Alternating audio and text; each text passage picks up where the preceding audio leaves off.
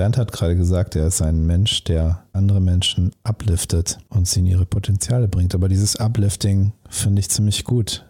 Denn ich bin ein Mensch, der Flaschen upliftet und Gläser füllt. Wer nichts wird, wird wird. Wer gar nichts wird, wird Bahnhofswirt. Cheers, mein Lieber. Cheers, Herr Doktor. Schön, dass du da bist. Oh, das wäre auch geil. Eine Bahnhofskneipe aufmachen mit Doktortitel. Das schmeckt dir? Der schmeckt, ja. Oh ja. Und hat jetzt auch eine gute Temperatur. Der andere ist schon ein wenig warm geworden. Ja, der Strandwein, wie es halt am Strand so ist, ne? Dass die Sonne scheint. Ja, außer man ist jetzt irgendwie um die Jahreszeit in St. Peter, dann ist es natürlich so ein bisschen zugiger. Aber der Strandwein hat schon so ein bisschen Studiotemperatur angenommen. Und das, was wir jetzt trinken, ist wunderbar auf Temperatur. Und auch wir sind auf Betriebstemperatur hier bei Ausgesprochen Ausgetrunken heute zu Gast. Bernd Wenske, ein Mensch, den ich persönlich sehr inspirierend finde. Ausgesprochen ausgetrunken. Der Podcast für souveränes Auftreten mit dem Rampen-V. Und das bin ich. Mein Name ist Dr. Thomas Akokulis und ich bin der Rampen-V und heute zu Gast, wie gesagt, Bernd Wenske. Speaker, Coach, Trainer, auch mal Verlagsinhaber, wenn ich das richtig erinnere. Ja. Alles Mögliche hast du schon. Co-Autor, Number One bei Amazon. Number One bei Amazon. Ja. Nice. Co-Autor, also nur einer von vier. Aber immerhin. Wahnsinn. Das, was du alles schon gemacht hast, das finde ich total spannend und ich kann mir gut vorstellen, dass jeden da draußen das auch total interessiert. Also Bernd habe ich ja schon, wie gesagt, jetzt vor zehn Jahren zum ersten Mal kennengelernt und was er mir alles schon erzählt hat, was er gemacht hat, da war ich schwer beeindruckt. Und es ist ja alles etwas, was einfließt in deine Arbeit und in deine Fähigkeiten, dass du Menschen helfen kannst, Unternehmen helfen kannst, Unternehmern helfen kannst, die richtigen Mitarbeiter zu finden. Weil diese vielfältige Erfahrung ja auch mit Menschenkenntnis und Lebenserfahrung einhergeht. Und das ist etwas, was in der Personalauswahl natürlich eine ganz, ganz wichtige Geschichte ist. Ja, Thomas, du hast recht. Meine Arbeit ist das, was mich ausfüllt. Meine Arbeit ist das, was dieses große Ziel, von dem ich im ersten Teil berichtet habe, vorantreibt. Nämlich, dass einzelne Menschen oder jeder Mensch für sich Verantwortung trägt. Was bedeutet im Business ein Unternehmer, ein Unternehmensverantwortlicher, ein Inhaber, ein Geschäftsführer, in welcher Position auch immer er ist, er ist immer verantwortlich für das Unternehmen. Das heißt nicht nur für die wirtschaftlichen Erfolge, sondern auch für die Menschen im Unternehmen, denn ein Unternehmen besteht aus Menschen. Da sagst du jetzt etwas, was viele Menschen, die mir schon begegnet sind, anders sehen würden. Mir ist es klar, dass das Polaritäten schafft und dass es Dinge gibt, die ich erwarte von einer verantwortlichen Unternehmensführung, die auch etwas mit der eigenen Persönlichkeit des Unternehmers zu tun haben. Und ohne jetzt in diesen Bereich Persönlichkeitsbildung oder Personality Coaching oder so etwas einzusteigen, heißt es, ich muss die richtige Einstellung haben, um mit den richtigen Mitarbeitern in die Zukunft zu gehen und die richtige Arbeit zu machen. Wie gehst du an die Sache ran? Du hast ja gesagt, du bist ja viel im Mittelstand unterwegs. Wenn da jemand ist, der sagt so, Extrembeispiel jetzt, ne? aber die Mitarbeiter, die kosten ja eigentlich nur Geld und eigentlich bringe ich ja das Geld rein und die Mitarbeiter sind eigentlich unnötig und die schleift die ja nur so mit. Genau, die brauchen wir alle gar nicht, weil ich bin sowieso der Beste und ich bin hier der Oberplatzhirsch und all to me. Das finde ich sehr oft und das ist eine Einstellung, die Probleme machen wird in den kommenden Jahren, weil wir haben eine Situation, dass immer mehr qualifizierte Fachkräfte zur Verfügung stehen. Und im Moment geht es darum, die richtigen Leute ans Unternehmen zu binden. Das heißt, gerade in diesen Krisenzeiten, die wir im Moment haben, ist es total wichtig, sich strategisch korrekt aufzustellen, um zu wissen, ich habe die richtigen Menschen an den richtigen Positionen, um mit neuen Ideen frisch in die Zukunft zu starten. Das ist alles etwas, was sehr schön klingt und was du wahrscheinlich genauso in deiner täglichen Arbeit erlebst wie ich, was bei manchen Menschen einfach nicht ankommt. So ist es. Diese Arbeit, die ich mache, bedeutet, wir machen ein Checkup. Das heißt, wir schauen, wo steht das Unternehmen und mit welchen Gedanken, mit welchem Mindset, mit welchen Stellenprofilen, mit welchem Hintergrund agieren wir. Das heißt, intern, wie geht es den jetzigen Mitarbeitern? Fühlen die sich wohl? Sind die richtig in ihrer Position? Und wenn uns jemand fehlt, was fehlt uns eigentlich? So wie ich deine Arbeit verstehe, bist du ja eine Schnittstelle zwischen der Geschäftsführung, zwischen der HR, zwischen den Fachkräften und ja, das ist ja auch eine deiner Expertisen, den internationalen Fachkräften und am Ende ja auch irgendwo der gesamtgesellschaftlichen Arbeitssituation, die wir so haben. Und wenn ich jetzt drüber nachdenke, was du eigentlich machst oder was deine Hauptaufgabe ist, ist ja eigentlich, dass du den Entscheidern mal den Kopf wäschst und mal klar machst, was Sache ist, oder? Also wenn wir still sprechen, würde ich sagen, ja, vielleicht Kopf waschen. Auf jeden Fall ist es ein Prozess, der durchaus unangenehm ist, weil ich denke, dass man nur durch unangenehme Situationen, das heißt, sich selbst reflektieren, in Frage stellen und sehen, was ist gut, was ist falsch und was ist das Richtige für mich und fürs Unternehmen. Nur dadurch bin ich zukunftsfähig. Ja, also ich weiß ja, dass du von der methodischen Vorgehensweise, dass du mit den Fachkräften zu tun hast und dass du auch mit der HR zu tun hast und dass du quasi eine Form von Vermittler bist und dass du natürlich auch Trainings gibst und dafür sorgst, dass die sich in eine Form in dieses Unternehmen einfinden, so dass das reibungslos, möglichst reibungslos funktioniert, die Prozesse weiterlaufen. Aber im Endeffekt, wenn ich das jetzt weiterdenke auf so einer Metaebene, dann sehe ich das größte Entwicklungspotenzial ja eigentlich bei den Entscheidern, weil die Fachkräfte wollen ja arbeiten, die haben ja Bock, Klar. die sind ja motiviert. Und die HR sagt auch, hey, ich weiß genau, wo mein Problem liegt, ich weiß, wo das Defizit im Unternehmen liegt. Und ich weiß, dass diese Fachkraft mit dieser Expertise dieses Problem lösen kann. Nur der Entscheider muss ja verstehen, und im Mittelstand sind das ja häufig die Inhaber slash Geschäftsführer, dass da jetzt irgendwie mit dem Günther, der hier die Ausbildung gemacht hat, das Problem nicht zu lösen ist. Ich könnte dir mal ein Beispiel erzählen. Gerne. Es gibt eine große internationale Firma hier in Hamburg. Die machen Kosmetik und Cremes und Klebefilme und solche Geschichten kennt man. Diese Firma hat im internationalen Marketing, das heißt eine rein englisch sprechende Abteilung, einen neuen Mitarbeiter gesucht. Ich kenne jemanden, der Senior Positions hatte in den USA, in der UdSSR, also in Russland jetzt, in Leningrad, in Tschechien und sich dann beworben hat und abgelehnt wurde in der Personalabteilung. Und da er jemanden kannte in der Personalabteilung und hat gesagt, warum habe ich keine Chance, hier in die Position hineinzubekommen, hieß es, alle Führungspositionen bei uns, und darum geht es hier um eine Führungsposition, haben die Voraussetzung C1 in Deutsch und die Qualifikation ist bei diesem Menschen nicht vorhanden, auch wenn er es nicht braucht. Das heißt, die Order von oben nach unten ist mit einem falschen Profil. Das heißt, die HR-Leute, die vielleicht bemüht sind, die richtigen Kräfte ranzuholen, sind dadurch begrenzt, dass die Order falsch ist, weshalb ich auch top-down arbeite. Das heißt, die Anweisungen, die von oben sind, wen suchen wir eigentlich, worauf sind wir aus, was hilft uns, die Zukunft zu bewältigen, das ist entscheidend. Du hast ja auch ein eigenes Verfahren entwickelt für diesen Prozess, richtig? Ich habe ein eigenes Verfahren entwickelt und ich mache einen Aktionstag, ich mache einen Lösungstag mit den Unternehmen, den nenne ich Solution Day und an diesem Tag arbeite ich ausschließlich mit einem einzigen Unternehmen, total vertraulich, weil das sind Dinge, über die redet niemand gerne. Und dann mit den Entscheidern, das heißt, man muss sich nicht bloßstellen, seinen HR-Leuten zum Beispiel gegenüber um dann zu sehen, was sind die besten Entscheidungen, die wir im Moment haben, welche Dinge haben wir schon gut geregelt und wo sind die Punkte, wo wir noch Luft nach oben haben. Solution D ist ein gutes Stichwort. Denn Alkohol ist, ist zwar keine Lösung, aber kein Alkohol ist auch keine Lösung. Weinerlich. So, reich mir dein Glas.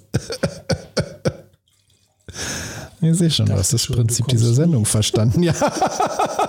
ich dachte schon, du kommst nie. Ja, so ist das.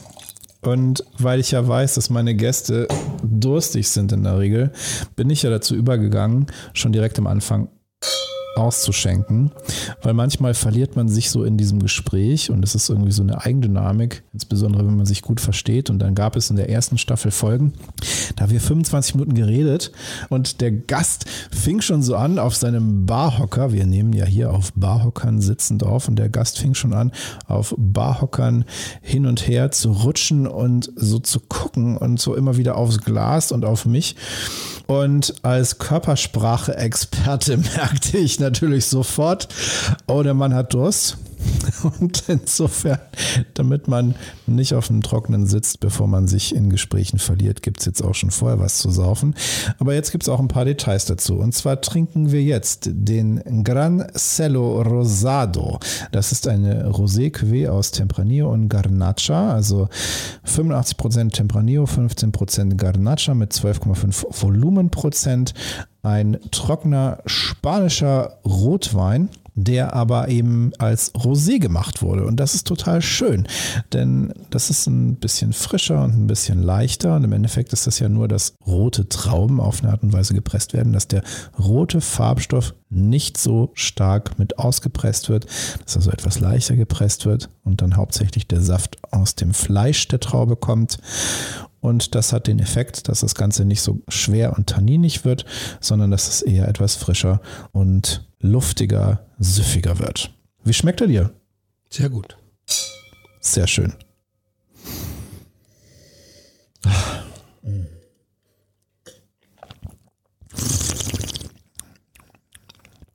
Also normalerweise Tempranillo und Garnacha, das sind ja so klassische spanische Rebsorten, kennt man als Rotwein. Rotweine. Genau, und ist halt das übliche spanischer Rotwein, ist schon relativ gehaltvoll und der ist halt doch deutlich leichter. Und ich finde das spannend. Das gibt es in den letzten Jahren immer wieder. Ich habe auch jetzt schon einige Primitivo Rosado getrunken. Primitivo ist ja auch so ein Trendwein, den wir aktuell haben, der sehr gefragt ist.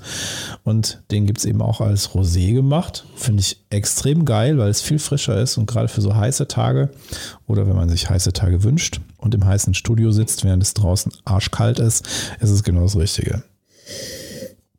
Mmh. Finde das geil. Das hat so ein bisschen was Waldbeeriges, aber so extrem unsüß. Also wie so eine nicht unreife, aber unsüße Waldbeere. Geil. Ich liebe das. Es ist so wie die. Oh, jetzt, jetzt wird's crazy. Waldbeeren haben ja keine Schale, aber stell dir vor, du würdest einfach die Waldbeere schälen, nur das Äußere nehmen, so dieses leicht knackige Herbe. Boah, das ist geil. Genauso schmeckt er. Mir gefallen die Bilder, die Bilder, die du malst. Hm. Ich liebe das, weil ich bin, ich bin ja kein Sommelier. Ich bin ja kein ausgebildeter Sommelier. Und gleichzeitig habe ich mir über 20 Jahre Weinwissen angesoffen und habe natürlich auch da eine gewisse pragmatische und praktische Expertise und die geht halt über Bilder, die es erzeugt, weil ich habe so kulinarische Erfahrungen und meine kulinarische Erfahrung, die dieser Wein triggert, ist eben als Kind in den Wald gehen und dort gucken, ob ich Waldbeeren finde. Und dann irgendwie so Sträucher und dann finde ich da drei Waldbeeren. Und im Wald, da ist nicht direkte Sonneneinstrahlung, sondern das ist eher so indirekt. Die sind nicht so super süß sondern die sind halt eher ein bisschen herb und säuerlich. Und genau so schmeckt das. Und das ist das Bild, was ich den Kopf kriege. Als Kind in den Wald gehen und gucken, ob ich irgendwo Waldbeeren finde. Und das ist geil.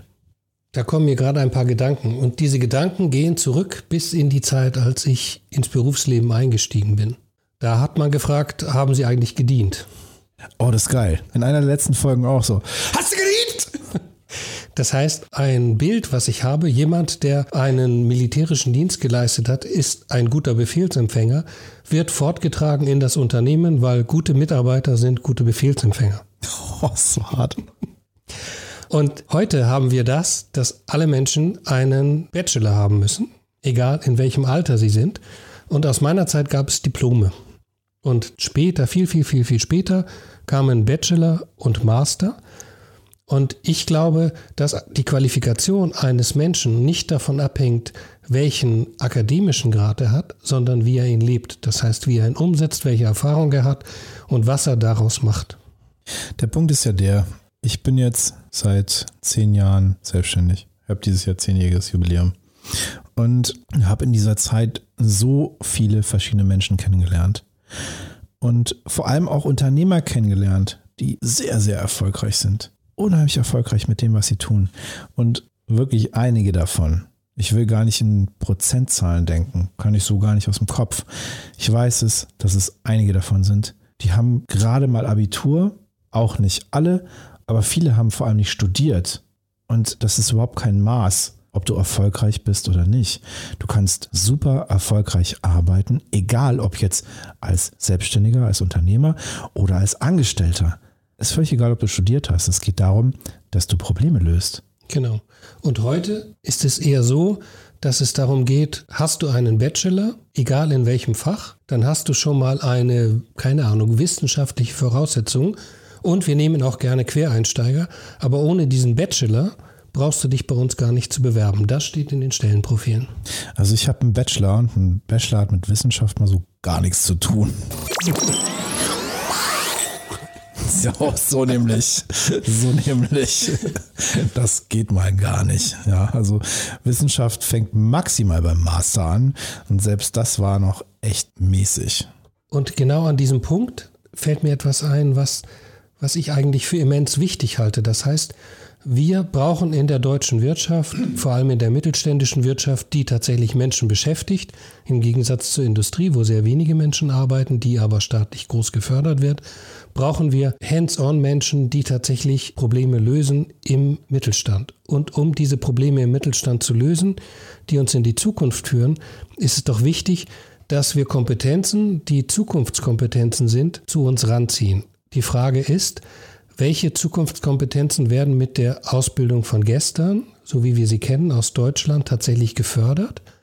Und gibt es nicht vielleicht Ausbildungsgänge im Ausland, die wir gar nicht kennen, die auf ganz andere Voraussetzungen basieren, die genau diese Menschen, die wir jetzt bräuchten, wirklich schon im Curriculum so erziehen, dass sie in der richtigen Richtung denken können, frei denken können und frei entscheiden können und einfach nicht in einen bestimmten Rahmen gebunden sind dekantiert. Da mal in die Tiefe nachgefragt, weil das, was du ansprichst gerade, ist ja eine Weitsicht auf das Thema, die, wenn ich mir so überlege, was du machst, eigentlich eine ganz andere Position und einen ganz anderen Einfluss mit sich bringen würde. Nämlich, dass du an Schnittstellen sitzt, die große Entscheidungen treffen, die fundamentale Entscheidungen treffen, die ein Gesamthochschulentwicklungsgesetz betreffen oder die Richtlinien verpflichtend für Unternehmen bewirken. Warum sitzt du da nicht? Vielleicht ist das nicht mein Weg. Vielleicht geht es nicht darum, diese Regularien festzulegen, sondern mein Weg besteht darin, einem Unternehmen zu zeigen, dass es Vorteile hat, und zwar sehr große Vorteile hat, wenn sie in der Lage sind, Zukunftskompetenzen bei ihren zukünftigen Mitarbeitern zu erkennen und die entsprechend strategisch einzusetzen. Jetzt ist es ja so, dass du mit diesen zukünftigen Mitarbeitern auch arbeitest und sie vorbereitest. Also ein Stück weit Coach, Trainer, Mentor, wie auch immer du es nennen willst, welches Label du dir da geben willst. In unserem Gespräch überlege ich die ganze Zeit, ob es nicht viel mehr Sinn machen würde, dass du mit den Führungskräften arbeitest, mit den Entscheidern arbeitest, mit den Mittelstand ja häufig auch den Inhabern und gleichzeitig Geschäftsführern arbeitest und die mal einnordest, weil die Fachkräfte, die wissen eigentlich, was sie wollen, die wissen, was sie können und denen musst du eigentlich nur sagen, hier, kannst loslegen und die wollen arbeiten. Die haben ja Motivation. Genau, es geht darum, für das Unternehmen ein strategisches Personalmanagement festzulegen. Das heißt, wie denken wir, wie agieren wir, wie präsentieren wir uns nach außen, wie präsentieren wir uns nach innen, wie gehen wir mit unseren eigenen Mitarbeitern um und ist das ein Vorbild, was andere Arbeitskräfte anzieht, was vielleicht magisch ist. Okay, jetzt mal polarisierend gesagt. Dann bist du ja eigentlich Führungskräftecoach, oder? Wenn ich Führungskräfte Punkt, Punkt, Punkt sage, dann ja. Also es geht darum, dass tatsächlich Entscheider entscheiden und frei entscheiden. Das heißt, dass sie neu denken, worüber sie zu entscheiden haben. Nimmst du den Entscheidern ihre Entscheidung nicht ab, indem du sie berätst? Nein, denn dafür ist die Beratung, die ich anbiete, zu kurzzeitig angesetzt. Es geht mir nicht darum, große Strukturen zu ändern, sondern es geht mir darum, Lösungsmöglichkeiten, Impulse zu zeigen, zu sagen, wo brennt es und wo ist es jetzt wichtig, tatsächlich zu agieren und sich neu aufzustellen. Was nicht heißt, dass die Unternehmen danach im Regen stehen und sagen, wie mache ich das jetzt? Dafür gibt es Lösungen und dafür biete ich auch Lösungen an, sondern im ersten Hinblick kommt es mir darauf an, dass die Menschen offen sind dafür, sich überhaupt darüber zu unterhalten und nicht zu sagen, wir machen das schon seit 20 Jahren so und das ging immer gut, also wird es auch in Zukunft gut gehen. Wir sprechen ja in diesem Podcast auch über souveränes Auftreten. Und wenn ich jetzt daran denke, was du so machst, dann entsteht bei mir der Eindruck, dass es gar nicht so sehr um das souveräne Auftreten der Fachkräfte geht, weil die das wahrscheinlich zum Teil auch schon haben, sondern vielmehr eigentlich um das souveräne Auftreten der Führungskräfte, dass die eine Art und Weise entwickeln, wie sie wertschätzend und gleichzeitig auch führend, aber eben auf einer neuen Art, jetzt können wir Buzzwording betreiben und hier New Work und alles andere droppen, aber im Endeffekt auf eine wertschätzende Art und Weise und eine offene Art und Weise mit der neuen Arbeitswelt und internationalen Fachkräften umgehen, so dass ihr Unternehmen weiter besteht. Also eine Grundprämisse meiner Arbeit ist immer, begegnet euch auf Augenhöhe und kommuniziert miteinander. Das heißt, redet miteinander, findet heraus, ob es eine gemeinsame Basis gibt. Nicht alles geht und alles ist richtig und alles passt. Aber seid offen darüber, redet auf Augenhöhe, das heißt, ihr seid gleichwertige Partner und dann trefft gemeinsam die Entscheidung oder jeder für sich, wollen wir miteinander arbeiten oder nicht. Aber dann sind wir ja wirklich bei ganz basalen Kommunikationsmechanismen, oder? Ja, natürlich, es geht um Kommunikation. Und meine Idee ist immer, eine Kommunikationsinsel zu schaffen, in der sich Arbeitspotenziale, also Fachkräfte und Unternehmen frei begegnen können. Nicht ich muss jetzt formulieren, wie die Stellenanzeige lauten soll, ich muss das Angebot, das Profil genau definieren, sondern ich schaue einfach mal, was da ist und suche mir dann raus, was ist eigentlich gut für mich. Bist du dann versteckter Kommunikationscoach für Führungskräfte? Vielleicht bin ich ein versteckter Kommunikationscoach für die internationalen Fachkräfte, weil es geht genau darum, dass sie darstellen, wer sie sind, was sie machen, wofür sie gut sind und was ihr Anteil ist an dem, was sie dem Unternehmen bringen. Geil. Nachgeschenkt. Dein Glas ist fast leer, meins sowieso. Zeit für ein Weinchen. Ah, ist auch lecker. Ich freue mich, dass du da bist. Aber wenn ich gewusst hätte, dass dieses Gespräch so in die Tiefe geht, hätte ich vorher weniger getrunken.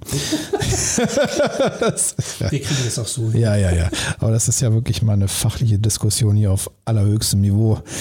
Und es geht um Kommunikation, oh. um Verständigung auf Augenhöhe. Das ist wichtig. Ah, trotzdem wird es Zeit, dass wir das Niveau so ein bisschen runterschrauben und mal auf normale Betriebstemperatur bringen von ausgesprochen ausgetrunken. Ausgesprochen angetrunken. Ich war damals Wehrpflichtiger im Marineflieger Geschwurbel, Geschwader 2. Und nun kam der Tag, da durfte ich nach Hause. Und wir haben abends noch ein bisschen in der Dorfdisco gefeiert. Die Dorfdisco war so eine Großraumdisco in, in Tarp. Also wer Tarp kennt, das ist halt 4000 Einwohner oder sowas. Das ist, ist halt nicht so richtig. Und irgendwann war dann aber auch die Disco-Zeit vorbei und ich musste halt nach Hause wieder in die Kaserne und wusste aber, der Weg ganz um die Kaserne herum ist relativ weit, weil dort war der Haupteingang, das war die einzige Wache, die noch besetzt war. Da hätte ich durchtorkeln können. Aber der Südeingang, der war nicht besetzt, aber der war kurz nach der Diskothek. Also dachte ich mir in meinem äh, etwas angetrunkenen Kopf, dass ich doch auch einfach locker über den Zaun klettern könnte. Man muss mal wissen, äh, die Wache, die dort tätig war, waren halt bewaffnete Externe, das waren keine Soldaten. Und äh, so kletterte ich also über den Zaun und landete sehr, sehr unsanft in einem Busch. Habe auch am nächsten Morgen noch so einige Verletzungen von mir getragen. Mit der Gefahr, dass ich halt wirklich beim Eintritt in diese Kaserne äh, erschossen werden hätte können. Das ist zumindest meine Wahrnehmung gewesen. Wahrscheinlich wussten die ganz genau, es ist letzter Tag, die kommen alle besoffen über den Zaun geklettert, es ist alles ungefährlich. Aber für mich war es damals lebensbedrohlicher. Das war letzte Woche. Thomas Katlun war zu Gast. Und Thomas Katlun ist Führungskräftetrainer und auch sehr trinkfest, wie ich festgestellt habe. Aber mit dem Background. Authentizität, Authentizität ist, das weiß er. Ja, auf jeden Fall. Und damit sind wir wieder bei der Frage: Hast du gedient? Ja. Hast du gedient? Nein. Ich auch nicht. Ich habe verweigert. Ja, ich auch. Ja. ich war in der Personalverwaltung. Ich durfte mit Kindern und Jugendlichen arbeiten, war schön. Auch schön, auch schön. Naja, ich habe Kochkurse gegeben. Ja, das hätte ich gern gelernt. Das ist geil, ja, total. Das war richtig gut, weil ich habe ja schon immer gerne gekocht. Und damals war das so, also ich war Assistenz der Personalleiterin. Und es kamen dann ganz häufig zu mir die Klienten und haben sich beschwert, dass die Zivildienstleistenden und auch die FSJler, also Freiwilliges Soziales Jahr, dass die, wenn die kochen, eine Fertigpizza nehmen, in den Ofen schmeißen und sagen, so, hier friss. Und das fand ich scheiße. Und dann habe ich gesagt, ja Mensch, das geht ja auch nicht. Ihr sollt ja auch was ordentliches zu essen bekommen. Und dann haben die im Rahmen des EWD, hieß das damals, diese geilen Begriffe, EWD war der Einweisungsdienst, Okay. haben die einen eintägigen Kochkurs bei mir bekommen, wie man mit wenig Budget gute, solide Gerichte machen kann, ohne Fertigkram, ohne Päckchen, also wirklich alles selbst gemacht, frische Zutaten, trotzdem kostet nicht viel, ist einfach zu machen. Das haben wir gemacht. Und das war immer geil. Ja. Und natürlich gab es Alkohol. und zwar versteckt. Weil eigentlich durften wir ja keinen Alkohol trinken während des Dienstes. Aber wenn du jetzt eine Bolognese machst und in die Bolognese gehört als Zutat einfach Rotwein, Dann gehört das erste Glas in den Koch. so du hast verstanden. Alkohol als Lebenskonzept. Cheers. Ist das geil. Ich war im Zivildienst und war tätig in einem Jugendzentrum. Und eine der Arbeiten war immer zu kontrollieren, ob Alkohol irgendwo rumliegt. Und wir hatten einen Kollegen, der war der Hausmeister, Facility Manager heißen die heute. Facility Manager. Und der gute Mann nahm mich mit auf die Jungstoilette und sagte, schau doch mal hier in diesen Spülkasten. Und ich schaute in den Spülkasten und ich sah eine Flasche Wodka Zubrovka. Das klingt auf jeden Fall hochwertig. Und dann habe ich gesagt, lieber Mann, was machen wir jetzt damit? Und er hat gesagt, wir müssen die entsorgen. Oh ja, das, das Prinzip kenne ich. Und dann haben wir das gemacht, was in unserem Dienstplan stand, die Flasche geöffnet und in den Ausguss geschüttet. So stand es im Dienstplan. Ja, die umweltgerechte Entsorgung beinhaltet ja die Filterung des Alkohols auf Leberebene, sodass möglichst wenig belastende Stoffe in den Grundwasserkreislauf gelangen. Ist also völlig uneigennützig. Ne? Genau, wir haben gefiltert. Ja, so ist das. oh, das ist herrlich. Und das bringt uns direkt zur nächsten Frage.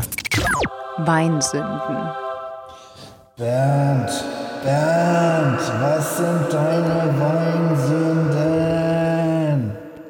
Gab es mal irgendwas, was du unter Alkoholeinfluss getan hast, was du später bereut hast? Mm, Nie. Nie, nie, nie, nie, nie. Bis auf die vielen Male, an die ich mich erinnere. Ja, Erinnerung ist manchmal diffus. Ja, es gab schon unangenehme Situationen. Wenn man selber zu viel Alkohol getrunken hat und sich nicht mehr körperlich im Griff hat, aber meint, man sei noch attraktiv für die Damenwelt. Naja, als Brandungsbär. Damals war ich noch nicht so standfest wie heute. Du hast dich einfach nur zum Positiven entwickelt. Ja, finde ich auch. Standfest, graues Haar. The Ladies Man. Man kann sich's auch schön reden. Zum Abschluss nochmal was ganz Spannendes, nämlich die Reflexion nicht über andere, nicht über die Führungskräfte, mit denen du sprichst, nicht über die Unternehmensinhaber, mit denen du sprichst, nicht über die Fachkräfte, mit denen du sprichst, sondern über dich. Wer bist du? Wer bin ich? Ich bin ein Weltbürger, ein offener Mensch, ein Mensch, der auf andere gerne zugeht, mit ihnen gerne kommuniziert, sich gerne mit anderen Menschen umgibt und einfach gerne mittendrin ist. Und jemand, der im Moment sehr leidet, weil wir soziale Isolation betreiben. Oh ja, ja. Aber es wird besser. Ich sag mal so, vieles von dem, was wir tun, ist ja auch ein Geschäftstermin. Ja. Gut, führen wir das nicht weiter aus. Letzte Frage. In 35 Jahren, guck mal, wir mal so in die Zukunft, 35 Jahre. In 35 Jahren sind wir in einer wunderschönen Umgebung, ganz viel Grün, ganz viele Bäume. Wir sind auf einem Friedhof und auf diesem Friedhof stehen wir in deinem Grab und da steht jemand und diese Person sagt ein paar Worte über dich, über Bernd Wenske und was Bernd Wenske in die Welt gebracht hat. Was sagt diese Person? Diese Person wird sagen, schön, dass ich dich kennengelernt habe und schön, dass du da gewesen bist. Okay. Schön, dass du hier gewesen bist. Es war mir ein Fest. Großartiger Mensch, Bernd Wenske. Inspiration für diese Welt.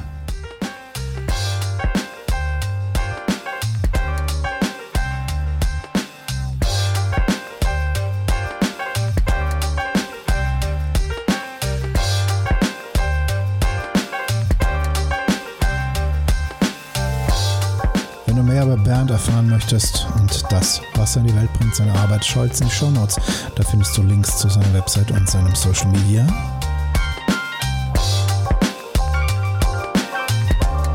Wenn du mehr über das erfahren möchtest, was ich tue, wie ich Menschen helfe, souverän aufzutreten ohne Lampenfieber, dann schau jetzt in die Shownotes. Da findest du Links zu meiner Website und meinem Social Media.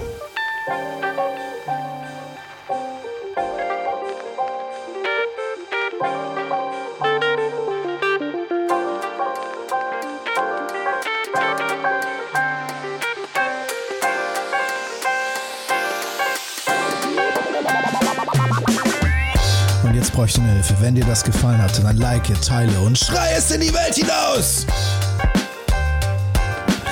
Und wenn dir das richtig gut gefallen hat, also richtig, richtig gut gefallen, dann sag deiner Mutter Bescheid.